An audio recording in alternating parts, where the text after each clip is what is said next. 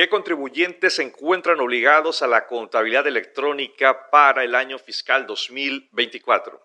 Antes de responder a esta pregunta, quiero hacer algunas acotaciones. Primero, no existe la contabilidad fiscal.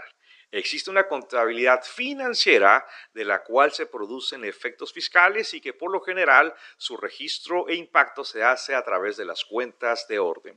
Y así, todas las entidades económicas, todas las empresas, sean personas físicas, sean personas morales, lucrativas, no lucrativas, con independencia del régimen fiscal, deben llevar una contabilidad financiera.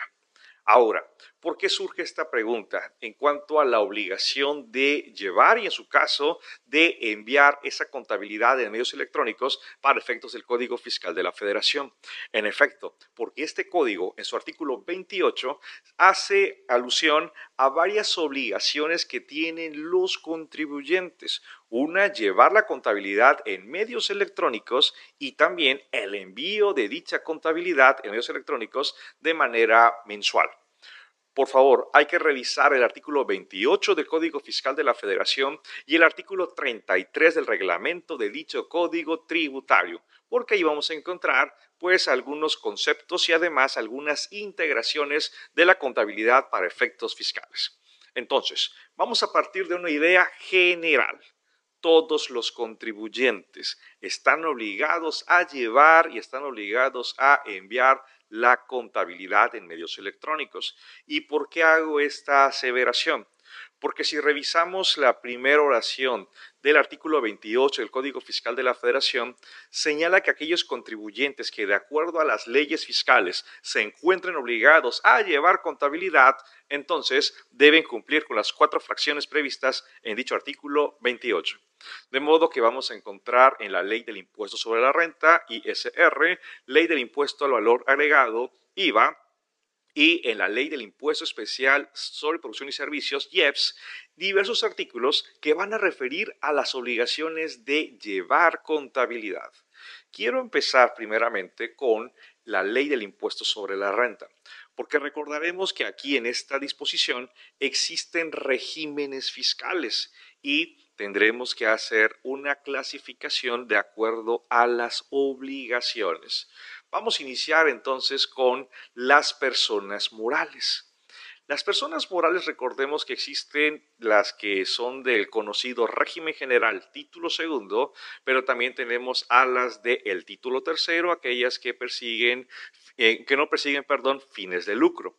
Así las cosas. El artículo 76 de la ley del ISR señala que las personas morales del régimen general título segundo tienen la obligación de llevar contabilidad. Por su parte también, el artículo 86 refiere a que las personas morales sin fines de lucro tienen la obligación de llevar contabilidad.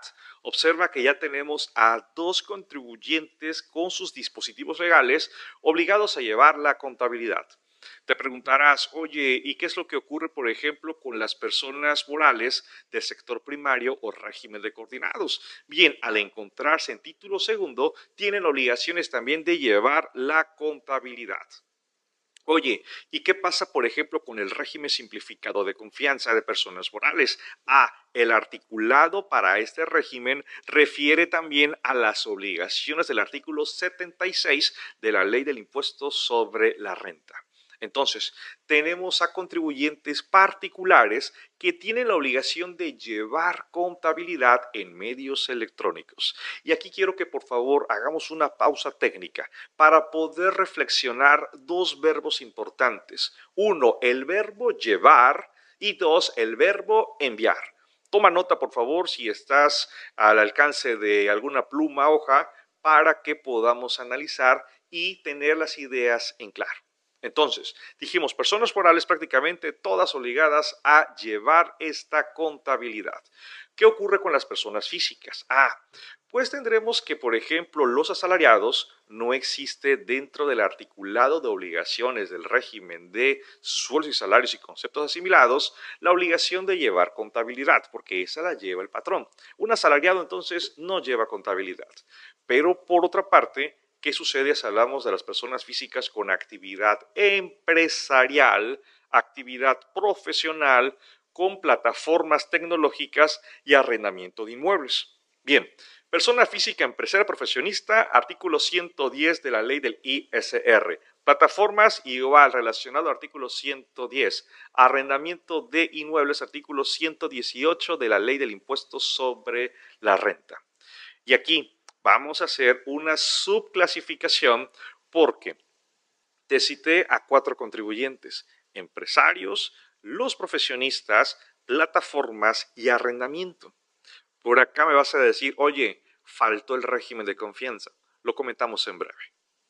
Tenemos entonces que estos cuatro contribuyentes, empresario, profesionista, plataformas y arrendamiento, deben llevar también la contabilidad en medios electrónicos. Y antes de continuar, alguien preguntará, oye, ¿qué es eso de llevar la contabilidad de medios electrónicos? Bien, pues prácticamente es un sistema que tenga la capacidad de generar archivos XML de las pólizas, auxiliar de folios, para con ello tener entonces la integración del catálogo de cuentas y la balanza de comprobación en formato XML. Por lo tanto, debemos llevar o tener, perdón, esta apreciación. Cuatro contribuyentes que deberían llevar su contabilidad de cargos y abonos. Pero vamos a encontrarnos aquí con un dilema existencial. Recuerda, te dije cuatro ligados a llevar contabilidad. Pero ya tiene varios años que conocemos acerca de un aplicativo conocido como Mis Cuentas. Y recordemos que Mis Cuentas pues tiene varias secciones o varios módulos. Por ejemplo, factura fácil, nómina, declaraciones y contabilidad. Este aplicativo de Mis Cuentas vamos a encontrar en la regla miscelánea 2.8.1.6 que con solo la obligación, o en su caso opción, de usar el aplicativo Mis Cuentas Contabilidad, estamos relevados de llevar y estamos relevados de enviar la contabilidad en medios electrónicos. Pero para ello tendremos que hacer una separación. Antes de continuar, una pregunta y a la vez confusión de algunos de nosotros es la siguiente. Oye Mario, ¿qué pasa si estoy emitiendo comprobantes con un pack? ¿Estoy obligado o no a mis cuentas contabilidad? Oye, Mario, ¿qué pasa si estoy usando para emitir comprobantes factura fácil de mis cuentas? Preguntas relacionadas con la emisión de comprobantes, pero que no tienen nada que ver con el tema de mis cuentas contabilidad. Así que, por favor, haz una separación de tus obligaciones de comprobantes fiscales y nos quedemos con la contabilidad. Para ello, vamos a revisar, por favor, la regla miscelánea 2.8.1.4. Esta regla miscelánea para 2024 tiene solamente dos párrafos y veamos qué sucede o qué nos encontramos con esta regla. En primer lugar, nos encontraremos en el párrafo primero con dos grupos de contribuyentes respecto a este aplicativo Mis Cuentas Contabilidad. Un grupo de los obligados y otro grupo de los o el que puede optar. Obligación, opción. Empezamos con los obligados. La regla 2814 señala lo siguiente. Aquellos contribuyentes del RIF que evidentemente están tributando por disposición transitoria y que sus ingresos no excedan 2 millones de pesos. Dos, aquellas personas físicas empresarias. Tres, personas físicas profesionistas. Cuatro, personas físicas de plataformas tecnológicas que sus ingresos del año anterior no excedan 4 millones de pesos, deberán usar el aplicativo de eh, mis cuentas contabilidad. Reitero, los RIF con sus 2 millones de pesos. Pero empresarios, profesionistas y plataformas revisen que en 2023 sus ingresos no hayan superado 4 millones de pesos, porque si se encuentran en esa hipótesis, están obligados a usar mis cuentas. Y recordemos que mis cuentas significa no llevo contabilidad y no envío contabilidad en medios electrónicos. Y entonces, ¿qué es lo que se debe hacer en mis cuentas? Bueno, lo explico en breve alguien por aquí va a notar, oye Mario, pero hace unos minutos señalaste prácticamente a cuatro contribuyentes, empresarios, profesionistas, plataformas y arrendadores, pero en la regla 2814 no mencionaste a los arrendadores. ¿Significa entonces que estos arrendadores deben llevar contabilidad en medios electrónicos? Respuesta sí. ¿A partir de cuánto? De un peso. ¿Deben enviar? Lo vamos a ver más adelante. Entonces, por favor, tengamos en cuenta que estas personas físicas de arrendamiento ni siquiera pueden optar, ni siquiera están obligados a usar mis cuentas contabilidad. He escuchado algunos comentarios respecto a una facilidad que hubo hace un par de años en la cual se estableció que si las personas físicas de arrendamiento de inmuebles utilizaban la deducción opcional del 35%, para deducir quedaban relevadas de llevar esa contabilidad. Sí, esa facilidad existió en la ley del ISR, artículo 118, pero si revisamos hoy, ayer 23, hoy 24, simplemente esa facilidad desapareció. Por lo tanto, si alguien nos comenta, Mario, es que estoy cobrando rentas de 5 mil pesos, de 10 mil pesos, la cantidad que sea, un millón quinientos mil, debes llevar contabilidad en medios electrónicos porque uno, no te mencionaron en los conceptos de la regla 2.8.1.4 para estar obligado a usar mis cuentas contabilidad. Bien, ahora vamos con el segundo grupo los contribuyentes que pueden optar. Y en este caso es solamente uno y no es una persona física. Nos vamos a referir a las asociaciones religiosas que tributen en términos del, del título tercero perdón, de la ley del impuesto sobre la renta. Para ello es importante considerar que deben presentar un aviso en términos de la regla 28114 de la resolución miscelánea fiscal. Este aviso lo deben presentar a más tardar el último día del mes de febrero de 2024. Sin embargo, en el artículo 16 transitorio de esta resolución miscelánea se establece que si presenté el aviso por 2023 o años anteriores, no es necesario que lo envíe por 2024, en tanto no cambien las reglas de tributación, o sea que me expulsen del título tercero de la ley del impuesto sobre la renta. Entonces, ya definimos qué contribuyentes están obligados a usar mis cuentas. Uno, RIF. Dos, empresarios. Tres, profesionistas. Cuatro, plataformas. Los últimos tres ingresos del año anterior que no excedan cuatro millones de pesos. Y los que pueden optar serían las AR, las asociaciones religiosas. Alguien preguntará, bueno Mario, y a todo esto, ¿qué es lo que debemos hacer en mis cuentas? La regla 2814 señala que tendríamos que registrar ingresos y gastos. No obstante, también señala que aquellas operaciones de ingreso o gasto que se encuentran parados con un CFDI técnicamente no tendrían por qué registrarse.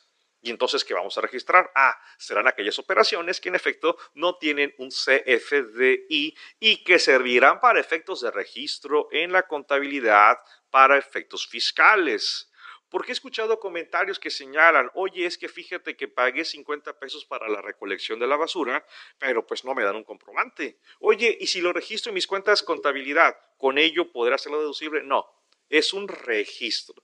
Un registro que no tiene carácter de póliza donde puedas ver cargos o abonos. Simplemente en el día en que hagas el registro, aún sea del año pasado, mes anterior, se va a registrar con el día del registro en la página del SAT, mis cuentas, contabilidad. ¿Qué puedes registrar? Pues bueno, tal, vez algunos conceptos deducibles que por su naturaleza no existe un comprobante fiscal, como puede ser la pérdida cambiaria, contraparte y ganancia cambiaria, o algunos gastos del extranjero al amparo de la regla 2.7.1.14, donde no hay un CFDI, pero hay un invoice y cumpliendo requisitos, con ello es deducible, lo registro en contabilidad, valga para conocimiento contable que la verdad este aplicativo de mis cuentas de contabilidad no tiene eh, ninguna perspectiva de información financiera. Y el párrafo segundo de la regla 2814 señala que en cualquier momento se podría hacer la consulta de ingresos y gastos registrados en mis cuentas. Entonces, ya hemos abordado algunas eh, particularidades muy relevantes de esta regla 2814. Recuerda, las AR se van a la regla 28114 a presentar un aviso. Pero ahora, vamos a ver entonces qué sucede con una facilidad que se encuentra prevista en la regla miscelánea 2.8.1.17. Recuerdas que te comenté hace un par de minutos. Hagamos una pausa técnica y resaltemos la expresión o el verbo llevar y además el verbo enviar, que son dos situaciones diferentes. Hemos dicho, casi todos se encuentran obligados a llevar. Y aquellos que estén obligados a mis cuentas contabilidad, revisa la regla 2816 y se hace una referencia a que pues ellos no llevan y no envían la contabilidad para efectos fiscales. Entonces, esta regla 28117 nos dan facilidades, prácticamente dos, para ciertos contribuyentes. Voy a empezar con la facilidad, cito a los contribuyentes y regreso a la facilidad. Primero, no envío de la DIOT. Paréntesis te sugiero envíala por aquello de la opinión de cumplimiento de obligaciones fiscales. El SAT ya sabemos que en caso de aclaración tiene un lapso de seis días hábiles para poder responder y posiblemente esta opinión te pueda ser de utilidad y hasta cierto punto urgente para el cliente. Y dos, se releva del envío de la contabilidad electrónica. ¿A qué contribuyentes? Bien, Revisamos entonces el párrafo primero de la regla 28117 y se nos cita que los contribuyentes, personas físicas con actividad empresarial, profesional, plataformas y arrendamiento de inmuebles estos cuatro que sus ingresos del año anterior no hayan excedido 4 millones de pesos, tiene la facilidad de no envío de la DIOT y el no envío de esta contabilidad electrónica del artículo 28, fracción cuarta del Código Fiscal de la Federación. ¿Con qué nos encontramos entonces? Lo analicemos de una manera eh, ya recordando lo que hemos platicado, porque recordaremos dos grupos empresarios, profesionistas y plataformas. Los ingresos del año anterior, 4 millones, están obligados a usar mis cuentas. Y mis cuentas significa no llevo, no envío contabilidad. Pero esta regla 28117 pareciera que está de sobra porque también nos releva del envío de la contabilidad. Ahora, ¿Qué sucede si tenemos una persona física empresaria 5 millones de pesos, un profesionista 7 millones de pesos, plataformas 10 millones de pesos? Bueno, tienen que llevar contabilidad para efectos fiscales, valga, en medios electrónicos, cargos y abonos que se generen archivos en formato XML. Ahora, ¿qué pasa entonces con las personas físicas de arrendamiento? Recordarás que dijimos, desde un peso tiene la obligación de llevar su contabilidad en medios electrónicos. ¿Por qué? Porque ni siquiera están obligados a usar mis cuentas, ni siquiera pueden optar por usar mis cuentas. Entonces, reitero, desde un peso deben llevar su contabilidad.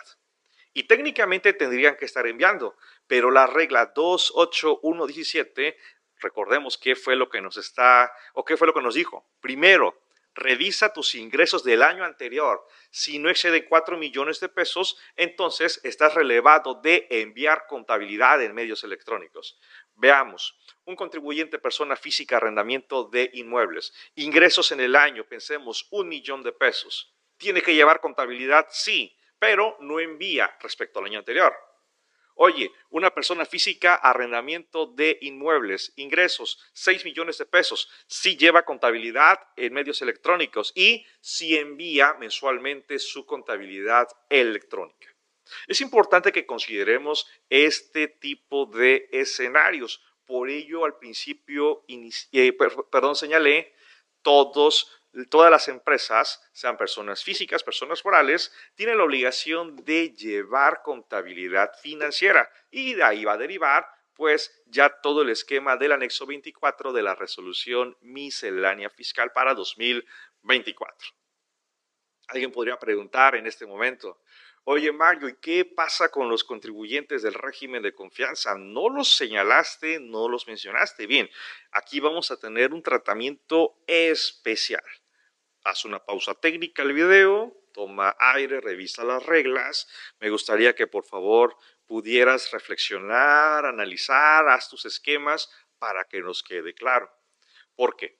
Play al video. Vamos a hablar a continuación del régimen de confianza, primer grupo personas físicas, segundo grupo personas morales. Empezamos con las físicas. El régimen de confianza de personas físicas, recordemos que existe un artículo particular para las obligaciones fiscales y ese es el artículo 113G de la ley. Y en este dispositivo no encontramos una obligación expresa por la que se deba llevar contabilidad en medios electrónicos para efectos fiscales, por lo que podríamos señalar que las personas físicas del reciclo no están obligadas a llevar y en consecuencia no están obligadas a enviar la contabilidad en medios electrónicos. Claro, en tanto tributen el reciclo y sus ingresos, claro está, no sean 3.5 millones de pesos o estén en supuestos de expulsión. Pero no solamente vamos a analizar la ley del impuesto sobre la renta, sino que también tendremos que revisar la ley del impuesto al valor agregado.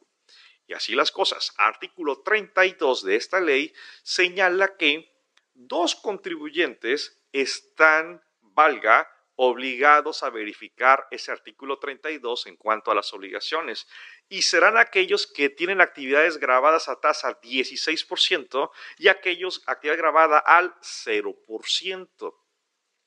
Si el contribuyente para efectos del IVA enajena bienes presta servicios, otorga el uso o goce temporal de bienes, en lo general, a la tasa 16 o a la tasa de 0%, se encuentra obligado a llevar contabilidad para efectos fiscales en medios electrónicos. Oye, pero ¿qué pasó con ISR? Sí, ISR, ISR, perdón, te, te dejó fuera con la contabilidad, pero IVA te jala a que revises las obligaciones. Oye, pero también aquí tendremos que hacer una separación de casos. ¿Por qué? ¿Qué sucede con aquellos contribuyentes que para efectos del IVA se encuentran exentos? Caso médico que tributan el régimen de confianza. Analicemos. Primero, para efectos de ISR no tiene obligación puesto que no se encuentra en el artículo 113G de la ley. Y para efectos del IVA tampoco porque su actividad se encuentra exenta. Lo mismo una escuela, un transportista, en fin. Aquellos contribuyentes del reciclo con actividad exenta no llevan contabilidad de medios electrónicos ni tampoco la van a enviar. Pero yo que estoy en el reciclo y tengo actividad grabada tasa 16, sí tengo que llevar para efectos del IVA y en consecuencia tendría que estar enviando dicha contabilidad. ¿Qué pasa con personas morales del reciclo? Bien, ya lo platicamos. El artículo 76 de la ley, del cual viene referenciado con reciclo de personas morales, establece la obligación de llevar contabilidad para efectos fiscales en medios electrónicos. Pero entonces nos vamos a encontrar con la regla miscelánea 3.13.16. Reitero, 3.13.16 que da facilidades para los contribuyentes personas físicas que tributen en reciclo, para contribuyentes personas morales que tributen en reciclo. Aquí no establece límite de ingresos, solamente la etiqueta de tributación régimen simplificado de confianza. Primer facilidad, relevado del el no envío de la DIOT. Y la segunda facilidad, relevado del envío mensual de la contabilidad en medios electrónicos para efectos fiscales. Por lo tanto, hagamos aquí algunas conclusiones del reciclo. Primero, las personas físicas del reciclo prácticamente tendrían que estar llevando su contabilidad para efectos del IVA si tienen actividad grabada a tasa 16 o 0%, pero no la van a enviar. A pesar que en ISR eh, no se contenga una obligación al respecto.